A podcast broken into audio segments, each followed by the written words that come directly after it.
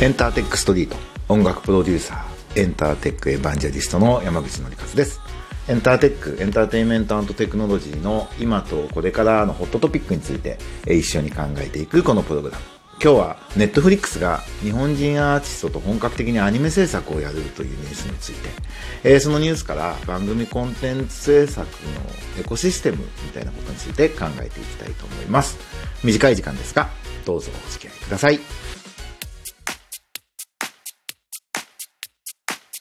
今日のニュースは AV ウォッチで西田宗近さんというジャーナリストの方が取り上げている記事からお話をしたいと思います。ネットフリックスが6人のアーティストと組む理由。制作体制の変化から始まる新しいアニメの形という記事なんですが、これは、ネットフリックスが6名のアニメ関係のアーティストと直接契約によるパートナーシップを締結し、そこからオリジナルアニメ作品を作っていくということなんだそうです。で、ネットフリックスが100%出資をし、原作権も持ちますと。なので、えっと、企画何かの原作やのコミックのアニメ化とかではなくて、一からストーリーも設定もキャラクターも全部作って権利を全部持ちますと。で、アーティストにはきちっとギャラも払うし、プラス再生回数に応じた印税もお支払いするというような、えっと、仕組みになっているようです。しかも世界配信前提の企画っていうところが一つ、ネットフリックスですからね、特徴になっているということで、もう一つの特徴は映像の二次利用がないというか、DVD とか作りませんと。ブルーレイとか。まあ、ネットフリックスはパッケージのない世界になった方が自分たち有利だと思ってるので、何のメリットもないので作ります。そこで利益回収はしません。その代わし必要なお金は全部ネットフリックスが出しますっていうことなんですね。で、もちろんまあこういう記事なんで、そのインタビューの中で語られてるそのクリエイターの方々も皆さんポジティブに語っていて、テレビ放送の枠を埋めるために作ってるんではないというスケジュール感の違いは感じます。みたいな、えー、コメントも出てるんですね。これ従来の日本のアニメっていうのは、だいたい制作委員会システムみたいなのがあって、テレビ局が必ず真ん中にいる場合が多いんですが、テレビの影響力だったり、電波力みたいなものも大いに前提にしながら、日本の中で、で、DVD メーカーは DVD を作るために、じゃあ、そこで売り上げも立つんで、制作費にも出資をしますとか。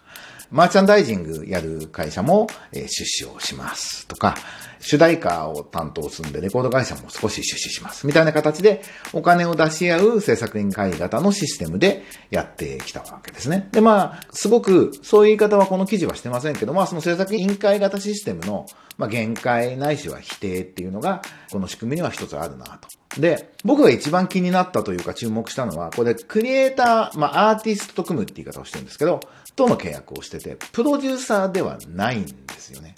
なので、基本的には日本のアニメの制作会社は、ネットフリックスに中抜きされましたっていうことになっていて、なんかそのことに関してどのくらいアニメ業界の方が今危機感を持っているのかっていうのは僕はちょっとまだわからないんですけれど、こっちで作るよ。で、日本の制作委員会システム無駄が多いよねと。いいコンテンツ作って世界中の人が見てもらって、それがアーティストに還元されればそれが一番いいんでしょ？ってネットフリックスは思っていて、アニメを作る側から見ても、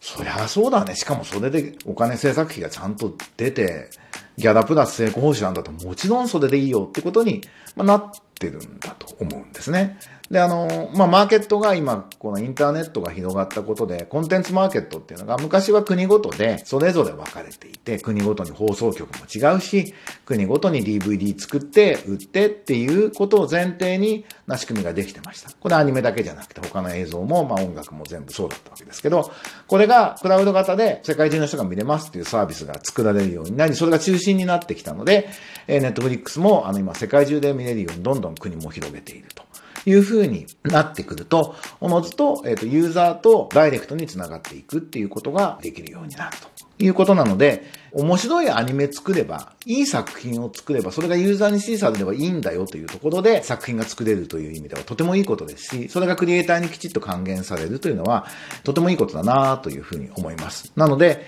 え日本の従来のアニメ作ってたプロデューサーの人たちは、危感を持って、もしかしたら制作委員会システムでやった方が有効な作品もあるでしょうから、そちらも頑張って競い合えばいいのかなというふうには思うんですが、え僕が一番気になるのは、その、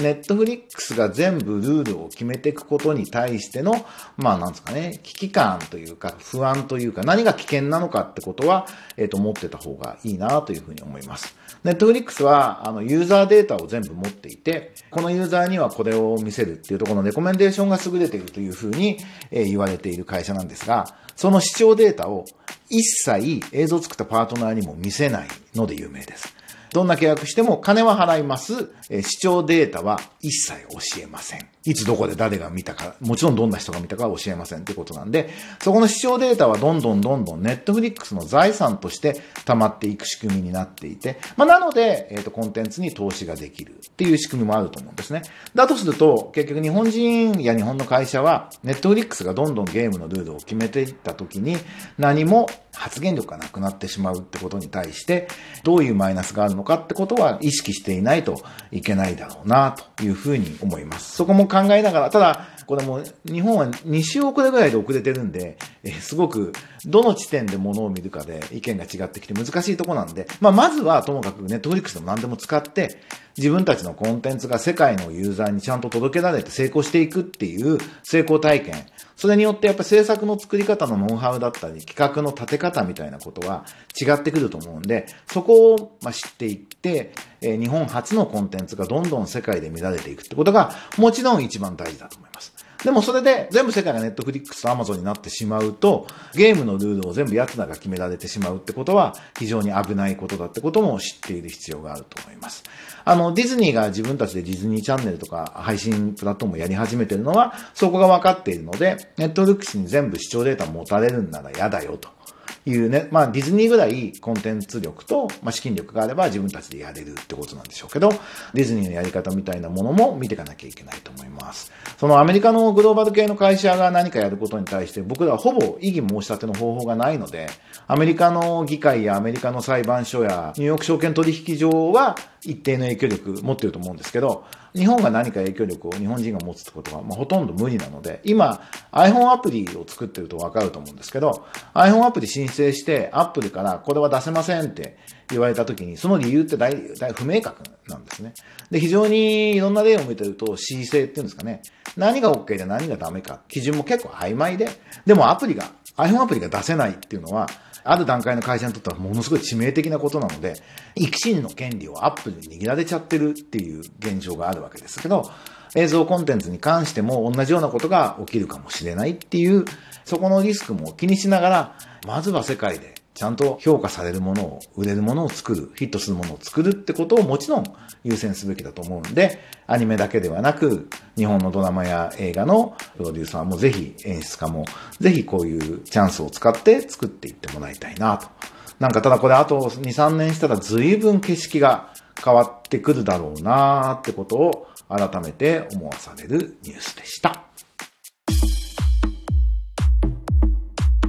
そしてこの1週間はもうコロナウイルスに振り回されてるという感じで、ちょっと僕は辟易していてあまり話はしたくないんですが、えー、このコロナウイルスのことで一つだけいいなと思うことがありました。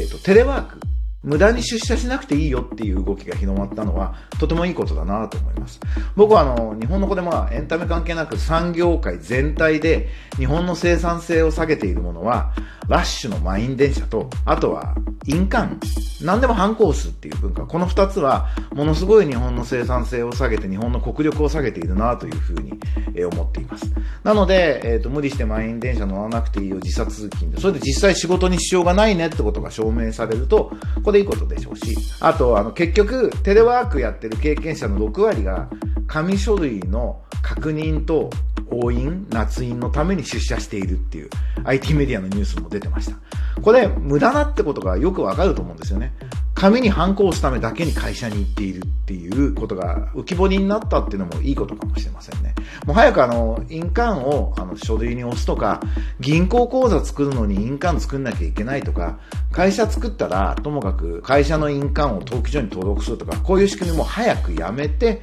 クラウド上にデジタルにしていくってことを、デブ6チェーンで管理するってことを早くやらないといけないなと。もちろん思ってるんですけど、なんかその印鑑の無駄さみたいなことが浮き彫りになったのが、数少ないメリットかなというふうに思いました。